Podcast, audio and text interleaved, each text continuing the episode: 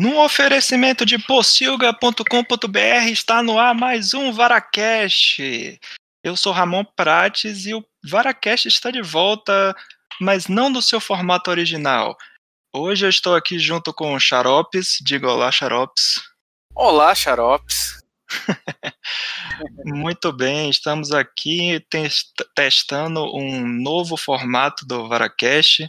Depois do sucesso do suco de umbive Hales, eu resolvi chamar xaropes e fazer a mesma coisa aqui no Varacast, porque, né, temos que aproveitar as fórmulas de sucesso. É, na verdade, o sucesso é pra gente, né, que fica mais fácil de editar e a gente consegue lançar mais programas, né, espero que vocês gostem. Mas sim, então vamos lá, hoje vamos comentar três, três notícias que estão relacionadas com coisas da quarentena e coisas bem importantes que aconteceram nos últimos, nos últimos dias. Bom, vamos começar comentando sobre a bilheteria dos filmes no Brasil. É isso mesmo. É, o filme Homem Invisível lidera a bilheteria no Brasil, graças às exibições em cinemas drive-in. E aí, Márcio, a gente já comentou em outras edições do Varacast que sobre ir ou não ir para o cinema.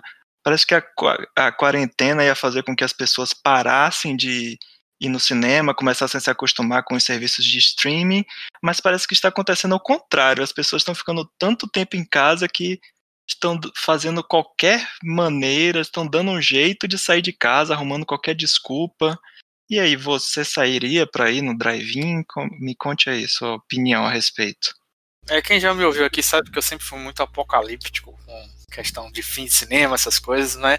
Mas confesso que o cine drive-in realmente me atrairia muito. É, ainda mais nesse momento, assim. Eu não, eu não sei se eu teria coragem tão cedo de voltar aos cinemas, né? Tem alguns cinemas fora do Brasil que estão é, abrindo, estão querendo abrir com público, estão abrindo com público menor, né? Inclusive alguns uhum. cinemas da França eu vi, eu li recentemente, que eles vão botar. Porque não adianta só botar um público menor, porque as pessoas podem sentar juntas de qualquer, de qualquer maneira, né? Mas Sim. elas vão botar. Estão botando bonecos do, dos Minions no, no cinema, né? Guardando os lugares para botar a distância de cada um, cara. Eu confesso que mesmo assim, no cinema mesmo, físico, né? Aquele lugar fechado, não sei se eu iria, mas um, um cine drive-in me atrairia muito, né? Tá rolando uhum. uma discussão aí de abrir um em Salvador, não sei como é que tá aí. É, aqui em Brasília já tinha, né? Que era o, o tem até o filme, né? O último Cine Drive-In. Mas aí agora surgiram, acho que uns três novos drive-ins. Tem um no, no, no, estacionamento do ginásio Nilson Nelson, tem um no estacionamento do aeroporto e tem um em um shopping em Taguatinga. Só que esses que estão abrindo, estão fazendo programações com filmes um pouco mais antigos esse o Cine Drive-In, o original, ele que tem passado assim os filmes mais recentes, os últimos filmes que estavam em cartaz no cinema, como no caso do Homem Invisível. Tanto que é, aqui, ó, os cinco, os cinco filmes mais assistidos, né, são O Homem Invisível, Sonic, Shazam, Angry Birds e Bad Boys para sempre. ah, velho, tinha muito filme que se pudesse ter sido lançado nessa época, né, pra concorrer ao Oscar ou ganhar bilheteria, teria aproveitado melhor, porque é, realmente o, o para mim a grande questão ainda é principalmente para mim é saúde mesmo. Então acho que o drive-in é, ainda é a melhor opção. Eu não sei como é que vai ser. Não, não, não sei, não consigo enxergar isso futuramente, né? Quando uhum as coisas voltarem ao normal, né? Se você falar novo normal aqui, eu vou sair do podcast. Essa fala é sua. Como você disse aí, a galera tá aproveitando qualquer coisa para sair de casa, né? A galera tá fazendo mercado de shopping, é, qualquer loja aqui tá, tá tendo grande movimento, né? Qualquer oportunidade da pessoa dar uma volta fora de casa, as pessoas estão saindo. Eu particularmente. Sim. É, a única coisa que eu acho ruim do, do drive-in é que se o cinema já é uma coisa elitista, o drive-in é ainda mais, né? Porque é só a pessoa que tenha dinheiro e tenha carro, né? Porque se o cara for pegar, sei lá, um Uber para ir no cinema e ficar duas horas parado no Uber, vai ser meio complicado, né? Vai sair uma fortuna. É, é realmente não é, não, é o, não é um modelo bastante inclusivo, né? O modelo inclusivo ainda é, o querido navio pirata e assistir em casa, infelizmente. Quer dizer, felizmente. Mas assim, uhum. é, eu acho que é uma saída interessante, né? É o que tem para fazer. Não é muito inclusiva realmente, como você falou. Mas eu iria, né? Se eu tivesse a oportunidade aqui em Salvador, acho que eu iria sim.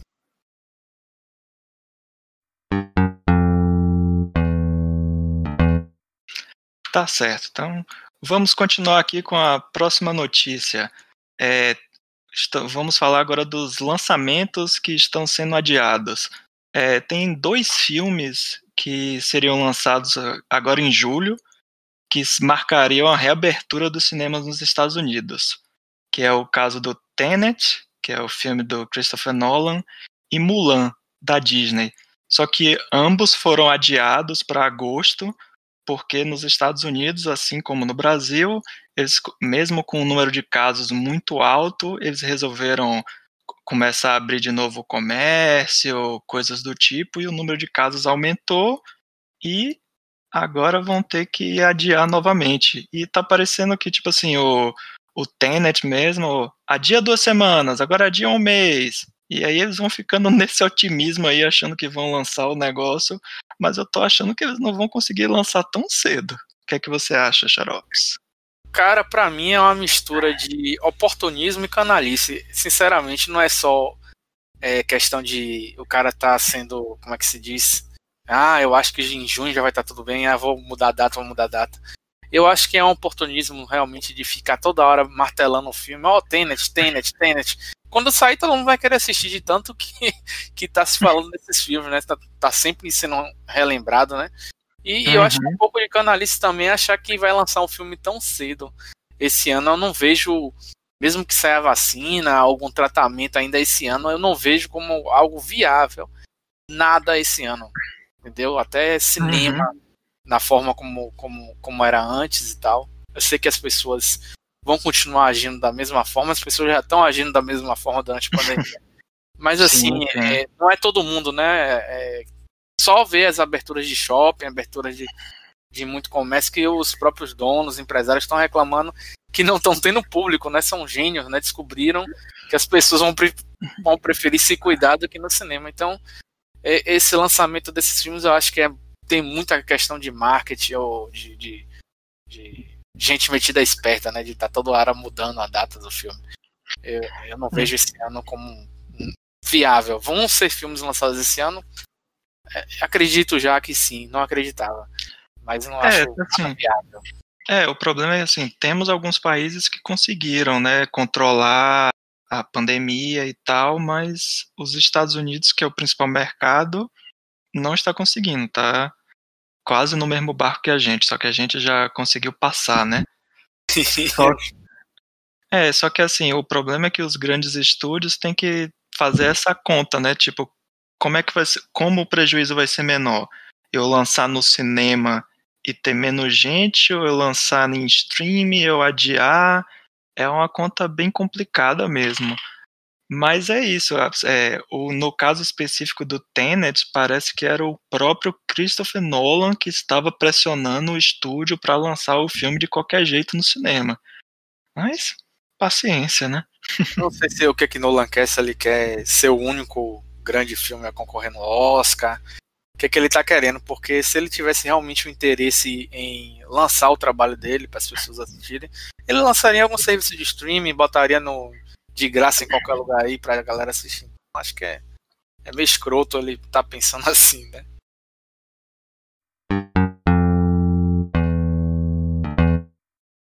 Bom, vamos agora para a terceira e última notícia. Bom, não sei se vocês sabem que teve o assassinato do negro George Floyd pelo policial lá nos Estados Unidos. E isso gerou diversas manifestações, diversos protestos nos Estados Unidos e no mundo. E aos poucos essa questão do racismo está voltando né, à, à tona, porque as, alguns acham que o racismo acabou, mas o racismo continua aí. E agora está tendo uma repercussão no mundo das animações. Pois então, tivemos algumas animações que anunciaram mudanças nos seus no seu cast de dubladores. que de, é, de, definiram que não vão mais deixar que dubladores brancos dublem personagens de outras etnias. Então temos o caso dos Simpsons, que tinha o Hank Azaria, que dubla diversos personagens, inclusive o, o Apu, que inclusive foi limado do, da animação e não aparece mais, porque já teve outros problemas. E tivemos também o caso do Family Guy, do dublador do personagem Cleveland, que dubla o personagem há mais de 20, há 20 anos, e ele anunciou que não vai mais dublar. Tivemos o caso também em Big Mouth, uma animação da Apple chamada Central Park. E por último tivemos a atriz Alison Brie, que dublou a personagem Diane em BoJack, ela disse que se arrepende de ter dublado a personagem porque é uma personagem que é descendente de vietnamitas. E aí, Xaropes, o que é que você achou dessas mudanças da inclusão, da diversidade também nos, nos desenhos e nos dubladores? É muito importante, significativa, né? Veio bastante atrasado. Infelizmente, algumas tragédias têm que acontecer e passar vários anos até é, algumas pessoas tomarem consciência. É, eu acho interessante porque pra gente já era quem assistia filme no SBT, já era meio doido quando você via crianças com voz claramente de adulto fazendo voz de criança, ou alguém jovem fazendo voz de idoso forçado. Imagine uma pessoa representando é, uma pessoa que ela não é, né? Um... Ah, sim, é. É uma questão bem. Uma pessoa que não é, né? Imagine Alison Brie, uma mulher branca interpretando uma vietnamita, né? é, uhum. homens brancos. Isso me fez lembrar, inclusive, um filme que eu sempre recomendo chamado Sorry to Bother You. Eu não sei se hum. tem nome em português, né? Mas é um filme. Sim, ele. ele não sei se vocês me incomodar. Esse filme é massa porque, assim, tem que entrar em muitos spoilers, porque o filme é uma distopia, tem várias coisas, assim, é imperdível esse filme. Mas um ponto que o filme toca é que tem um cara que ele é tipo um vendedor de telemarketing, né? E para ele começar a fazer sucesso, ele tem que fazer voz de branco. Ele é negro quando ele começa a fazer voz de branco, né, que é a voz do sucesso, ele começa a vender, ele realmente muda o jeito de falar, então, então isso, isso, tudo representa realmente, né, tem representatividade não só na, é, na atuação, como também na, na, na, dublagem, que a dublagem também não deixa de ser uma atuação, né. Sim, com certeza. É, no caso dos Simpsons tem algumas curiosidades, como por exemplo, é, quem dubla o Bart é uma mulher, ou quem dubla a Lisa também não é uma criança e não teria como passar tipo 30 anos uma criança dublando personagem de criança. Mas a questão da etnia é bem mais complicada, né? Esse do Cleveland mesmo, do Family Guy, você é, vê que o cara tá meio que falando como se fosse uma coisa meio imitando o jeito dos negros americanos falarem. Então acho que é importante mesmo ter esse tipo de mudança para ter uma, inclusão também nas animações, né? Porque é. é um reflexo, né? E é isso que você falou, é uma é uma atuação, né? Então não pode você também querer mudar a etnia, né? A Disney, por exemplo, é, anos atrás fez animações como Mulan e botou quem dublava era uma atriz oriental, então e a maioria do elenco era oriental. Acho que um dos poucos personagens que não era oriental era o Ed Murphy que dublava um, um dragão. Então, menos mal, sabe? Sim. Além do cuidado, né, na, com as etnias e com os personagens, né? Uhum. É, também é um projeto inclusivo, né? Que, porra, é um mercado também que outras etnias, outras minorias, né? É, merecem também trabalhar e explorar. E eu acho que isso também é, diversifica também a, questão da própria, das, das próprias atuações, né? E do conteúdo que cada um personagem vai trazer. Eu acho que é algo que demorou de acontecer, mas vem boa hora, né? Vamos esperar que se espalhe, né? Porque eu também tenho visto que tá tendo alguns problemas com estúdios de dublagem no serviço de streaming, mas enfim. é, que... aí, é, aí já é outro ponto, vamos deixar isso para um próximo programa. É, fica aí o gancho para vocês acompanharem a gente, porque a ideia aqui é ser curtinho mesmo, né, Ramon? É, com certeza. Então é isso, galera. Espero que vocês tenham gostado. Não sabemos ainda com que frequência iremos voltar aqui. Vamos acompanhando as notícias e voltar aqui para comentar, explicar e bater um papo a respeito delas. É, então e dá é isso. erradas também.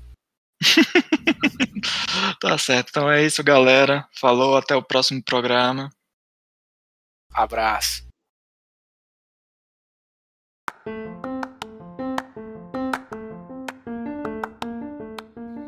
Paracast é um oferecimento da rede Possilga de podcasts. O nosso site é o possilga.com.br. Nossas redes sociais, Twitter, Instagram e Facebook estão como The Possilga, T-H-E Possilga. Nosso e-mail é o contato arroba possilga.com.br.